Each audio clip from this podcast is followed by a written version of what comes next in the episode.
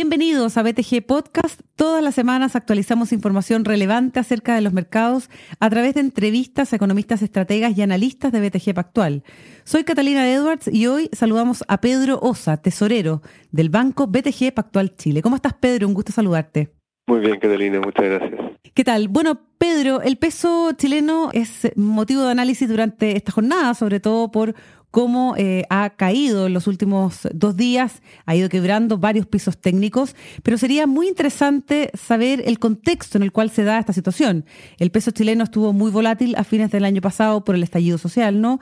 Se estabilizó y eh, en los últimos días esa tendencia parece cambiar. ¿Qué es lo que ha pasado según tu análisis? Sí, correcto. Bueno, efectivamente, digamos, cuando se dio todo este, eh, el tema del estallido social y toda la incertidumbre posterior que provoca la idea de reescribir la constitución en una asamblea, etcétera, digamos, el primer reflejo de mucha gente, empresas grandes y pequeñas, digamos, tiende un poco al refugio, ¿cierto?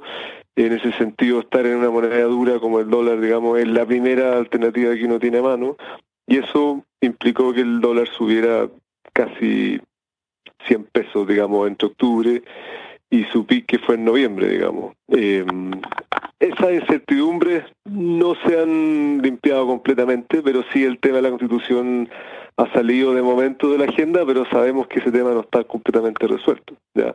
Pero en particular, cuando se dio el acuerdo por la nueva Constitución en simultáneo, el Banco Central intervenció, ¿cierto?, una intervención de potenciales 20 billones, de los cuales ha materializado 6, eh, 2,5 con reservas físicas que vendió y 4 mil millones eh, a través de derivados que ha estado roleando religiosamente desde entonces. ahí tenía una primera fuerza de venta que atajó el dólar, incluso lo hizo bajar a fin de año hasta 7.50.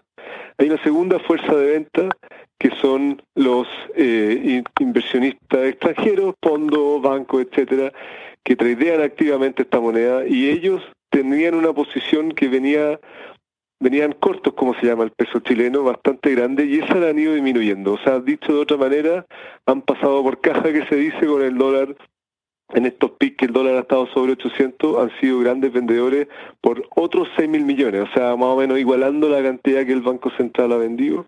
Y existe una tercera fuerza, que es esta, esta no es una intervención, pero sí es Hacienda, que se comprometió a un montón de gastos el, posterior al estallido, eh, era parte de la agenda, digamos, y ahora con el con el tema del COVID se está comprometiendo a mucho más gastos, digamos, entonces por todos lados él ha tenido que echar mano a sus fondos de, estabilización, los fondos de reserva que tiene afuera, y ha hecho una venta ya efectiva de alrededor de 5 mil millones de un total anunciado de casi 9. O sea, estamos hablando de tres grandes ventas que sobrepasan los 20 mil millones que le han puesto atajo a toda esta fuerza, digamos, de locales, personas, eh, compañías pequeñas o grandes que han querido refugiarse. Algunos de ellos incluso pueden haber sacado los dólares fuera de Chile. O sea, esa salida de capitales que hace que el tipo de cambio suba ha sido contrarrestada con esta fuerza triple de venta que te estoy mencionando. ¿ya? En particular por los últimos días, que efectivamente se han roto los pisos técnicos varias veces, hoy día en particular se rompió la media móvil de 200 días, que es un piso bien relevante, tiene más que ver con un eh, auge en, en, el mundo, digamos, sobre todo en el mundo civilizado, que ya viene saliendo del COVID, que se vienen levantando sus confinamiento, ¿cierto? Coincide con la llegada de la primavera, que hace que disminuya muy fuerte para ellos el tema de los contagios. Entonces están en un mood muy distinto a lo que vemos nosotros en la noticia, digamos. Ahí las bolsas están repuntando, el S&P está subiendo y las monedas de, Latinoamérica están rebotando fuerte. Entonces hay un cierto desacople en el, en el, con el temor que todavía tenemos en Chile por los casos de coronavirus, una curva que no logramos aplanar, versus el mundo civilizado que ya viene más de salida, digamos. Pedro, ¿es posible comparar el peso chileno con el resto de las monedas de, la región en este escenario? Sí, sin duda. Cada país de Latinoamérica tiene sus propias idiosincrasias, sus propios problemas, sus propios... Algunos están expuestos a algún commodity, otros a otro, algunos están muy ligados a lo que pasa al petróleo, en el caso de Chile está más ligado al cobre, y cada uno tiene sus propios cuentos fiscales, sus propios eh, revueltas internas, entonces cada historia es única. Pero en general, o si tengo que resumir la última década, el peso chileno ha sido un gran, gran outperformer de los principales países de Latinoamérica y dejando de lado obviamente los que están más complicados como Argentina o, o etcétera, pero si lo comparo con Brasil y México, por ejemplo, que son economías grandes, el peso chileno históricamente siempre ha, tenido mejor comportamiento. Ahora, en el estallido social eso claramente no fue así. Se revirtió mucho la tendencia que llevaba de bastante tiempo, pero con este tema del COVID y con todas las ventas que te mencionaba del Banco Central y tesorería, etcétera, eh, las otras monedas le hicieron cachar. O sea, hoy día el nivel del peso chileno contra el peso mexicano, por ejemplo, no es distinto al que había antes del estallido. O sea, como que se revolvió a la normalidad, digamos, en ese, en ese tipo de cruces. ¿ya? El real brasileño ha tenido un comportamiento mucho más malo que el peso chileno, para qué decir Argentina y otros, digamos. Pedro, revisando un poco lo que, lo que se ha hecho en otras partes del mundo, también en Chile, sobre las tasas de interés, ¿qué efecto ha tenido eh, la política monetaria actual y su contagio en la renta fija? Bueno, como sabemos, el Banco Central desde hace un tiempo más o menos largo viene con una actitud bastante activista, por así decirlo, o sea, bien preocupado de actuar de manera temprana cuando hay preocupación por el crecimiento más bajo. Todo esto en el marco de que la inflación en Chile está bastante controlada por ya dos décadas y ya hace rato que no es tema, digamos. Entonces, en ese ambiente y con las expectativas futuras aún muy controladas, se puede dar el lujo, ¿cierto?, de ser más activista y es lo que, hace, lo que ha hecho, ¿ya? En este momento, y esto es una decisión que se adelantó en marzo, el Banco Central está con una política monetaria ultra expansiva, con la tasa política monetaria overnight a un mínimo técnico que le llaman ellos de 0,5. Es decir, cuando dicen mínimo técnico es porque no la pueden bajar más. No es que no puedan, pero si lo hicieran traería una serie de consecuencias negativas en la industria que ellos prefieren evitar, entonces por eso hablan de mínimo técnico. No solo eso, sino que en el IPOM de marzo empiezan con un nuevo método de comunicación que son las bandas, digamos, o una especie de proyección de la TPM por los próximos dos años, donde son muy enfáticos en que en su visión no habría razones, o en el escenario base no habría razones para normalizar esa tasa en todo ese periodo. Y más aún hay una tercera señal que es la recompra que ellos hacen de deuda existente del Banco Central. Ellos dicen, yo voy a comprar los bonos que tenemos a tres años en pesos a una tasa de 0,5, que es una manera de decir, no, lo pueden asegurar, pero es una manera de decir, aquí nosotros estamos recomprando a niveles mucho más caros de lo que el mercado lo estaba transando, porque pensamos que ese es el nivel adecuado para la política monetaria en Chile por un tiempo muy prolongado. ¿ya? Ahora, el central no se queda conforme con eso, digamos, a pesar de que nadie le, está criticando que han hecho poco, pero ellos, como tienen esta actitud de lo que yo le llamo el activismo monetario, no se han quedado tranquilos con eso y han hecho otras medidas no convencionales, principalmente dos. Una de ellas es establecer una línea con la banca sujeta a que aumenten las colocaciones al sector real, digamos, llamada la FCIC, que te puede prestar un porcentaje de las colocaciones que tenías a febrero y que los bancos la han estado tomando, digamos. La segunda medida no convencional es un programa inédito de compra de bonos bancarios al mercado, eh, bonos existentes, ¿cierto? Senior, hasta un plazo de cinco años más o menos, anunciada por 8 mil millones, de los cuales se han materializado 3,5 mil millones. Eh, esta, este programa de compra lo hace el central toda vez que no tiene permiso legal, digamos, por constitución, de comprar deuda directa de tesorería, que sería lo que ellos normalmente hubieran querido hacer. Para lo que hay que hacer una reforma constitucional, además, no está, no está muy, muy, no hay mucha sintonía en el mercado con eso. Mira, el mercado está tranquilo porque el mismo Banco Central estuvo liderando eh, en marzo y en abril abrir la ventana para que en circunstancias excepcionales el Banco Central lo pudiera hacer sin, sin comprometer su independencia. Más allá de eso, en la última reunión del Banco Central, la de mayo, se le, ve todavía muy preocupado, se le, le, preocupan los datos, le preocupa que el escenario en Chile se ha ido materializando peor a lo esperado y anuncia que en el fondo está analizando profundizar este tipo de medidas o incurrir en otras más. Pero lo que me queda claro a mí de eso es que por el lado de bajar la tasa overnight ya no hay espacio porque si hubiera espacio lo habría hecho. Pedro Osa, tesorero del Banco BTG Pactual Chile, preguntarte cómo esto ha contagiado a la, renta fija local. Sí, correcto. Aquí hay dos fenómenos, digamos. hay un aumento en la cantidad de liquidez que está a disposición de los bancos, producto de todas estas facilidades de crédito que el central le ha dado, y al mismo tiempo hay una baja en la TPM, y eso se cruza con una especie de apetito feroz por activos seguros, activos de bajo riesgo, como son los bonos de tesorería o los bonos bancarios de plazo no muy largo de bancos eh, de buena clasificación, bancos AAA locales, digamos. Esos activos, esas tasas han caído bastante, a mínimo sin precedentes eh, en la historia de Chile, digamos. Y yo en lo personal no le veo mucho espacio para que se sigan cayendo o aplanando esas tasas significativamente. ¿Ya? Tampoco no, no quiero decir con esto que veo un riesgo en el corto plazo de que la curva rebote, porque la liquidez sigue estando y va a costar que esa liquidez vaya permeando hacia activos con más riesgo o colocaciones que significan un riesgo alto. O sea, de a poco se va a ir soltando esa llave. Y cuando eso ocurra, quizás se podría ir normalizando la curva. Yo pienso que la curva, el mercado ya la bajó, la aplanó todo lo que se puede aplanar y estos niveles me parece que los vamos a ver estables por un tiempo, al menos en el corto plazo.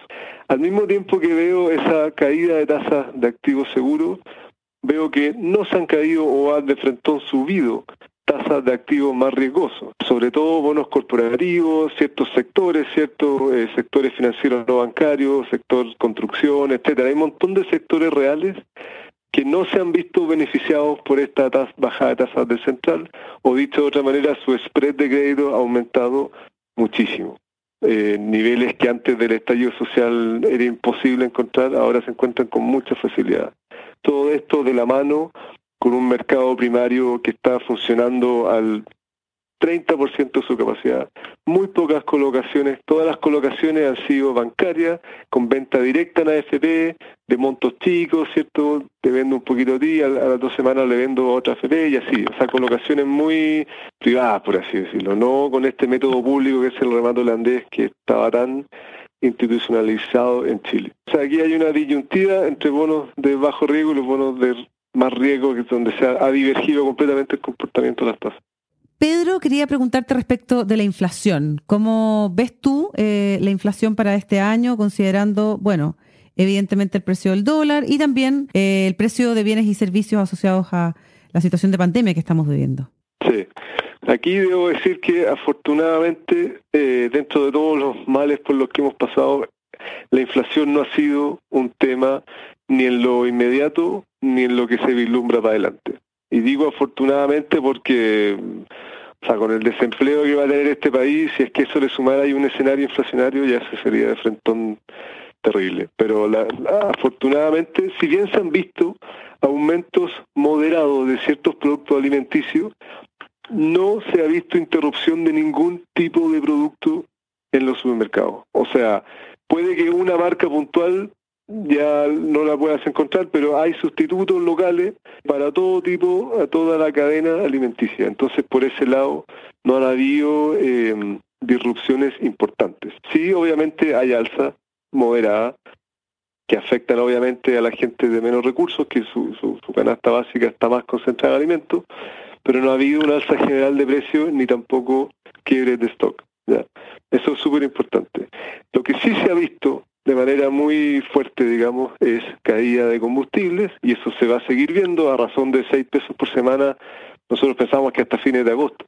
Y en general una caída en el precio de los servicios. ¿ya? Y eso es lo que ha hecho que los registros de inflación observados hayan sido bajos, hayan sido en torno a cero, estoy hablando de marzo y abril, eh, y pensamos que lo van a seguir siendo en los próximos meses. O sea, un escenario sin grandes sobresaltos, sin noticias, eh, si tú me preguntas de aquí al mediano plazo, el Banco Central es muy enfático en decir que el aumento en el output gap o en la holgura de capacidad que se llama va a contener las presiones inflacionarias en el mediano plazo. A mí me preocupa en particular el tema de los arriendos, el arriendo para vivir, digamos, en vista del aumento de desempleo, el alza en los créditos hipotecarios, etcétera, en las tasas de crédito hipotecario.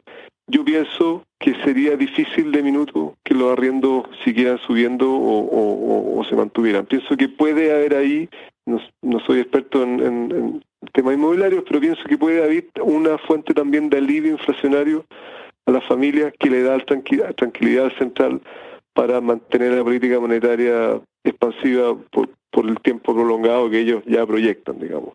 Entonces, la mejor noticia que estoy dando en este call es que por el tema inflacionario no hay ninguna fuente de sobresalto ni preocupación. Pedro, y para finalizar, ¿cómo vislumbras el impacto del tipo de cambio en la inflación? Desde hace un tiempo esta parte que la volatilidad del tipo de cambio ha sido alta, digamos. Se han vislumbrado dos fenómenos. Uno, que el pass-through histórico, es decir, cuánto impacta, eh, impacta un movimiento de tipo cambio en la inflación con un periodo de observación de tres a seis meses, que es lo que demora más o menos en, en llegar a precio final, digamos. Eso es uno. Y el otro es que nos hemos dado cuenta, en general el mercado se ha dado cuenta, que más que ver el precio del dólar en términos nominales, lo que es más importante analizar es el tipo de cambio en forma multilateral. Hay periodos en que el dólar ha subido en todo el mundo, pero si tú analizas el cruce del peso chileno con partners comerciales, eh, qué sé yo, en Latinoamérica, en Europa o en, China, etcétera, ese tipo de cambio no ha variado significativamente, de manera que por ese lado no deberías esperar inflación importada o, deflación importada, digamos. Entonces, en ambos aspectos, el pass siendo menor al histórico y el término multilaterales habiendo una volatilidad mucho más acotada que contra el dólar estadounidense, por así decirlo, el impacto en la inflación, y esto es algo que se ve en los últimos varios años, ha sido acotado. ¿ya? En particular los eventos de los últimos seis meses si yo me voy a septiembre, en que el dólar estaba a 720 y hoy día está a 780, habiendo pasado por 870 entre medio, en general volatilidades de corto plazo tienden a no transmitirse a precio y eso lo aprecia cualquier persona que se mete, ¿cierto?, a buscar productos importados, electrodomésticos, etcétera, televisores, ese tipo de productos que son importados, no se ve una variación de precio tan radical, digamos. O sea, yo pienso que el comercio está un poco eh, amortiguando las variaciones de tipo cambio en el corto plazo. Así que la respuesta a la pregunta es que el impacto está siendo súper acotado. Perfecto, clarísimo, muy interesante. Pedro Osa, tesorero del Banco BTG Pactual Chile. Muchas gracias por haber estado en BTG Podcast. Hasta pronto. Muchas gracias, Catalina. Nos vemos. Nos volvemos a encontrar en una próxima edición de BTG Podcast. Sigan atentamente nuestras actualizaciones. Nos vemos.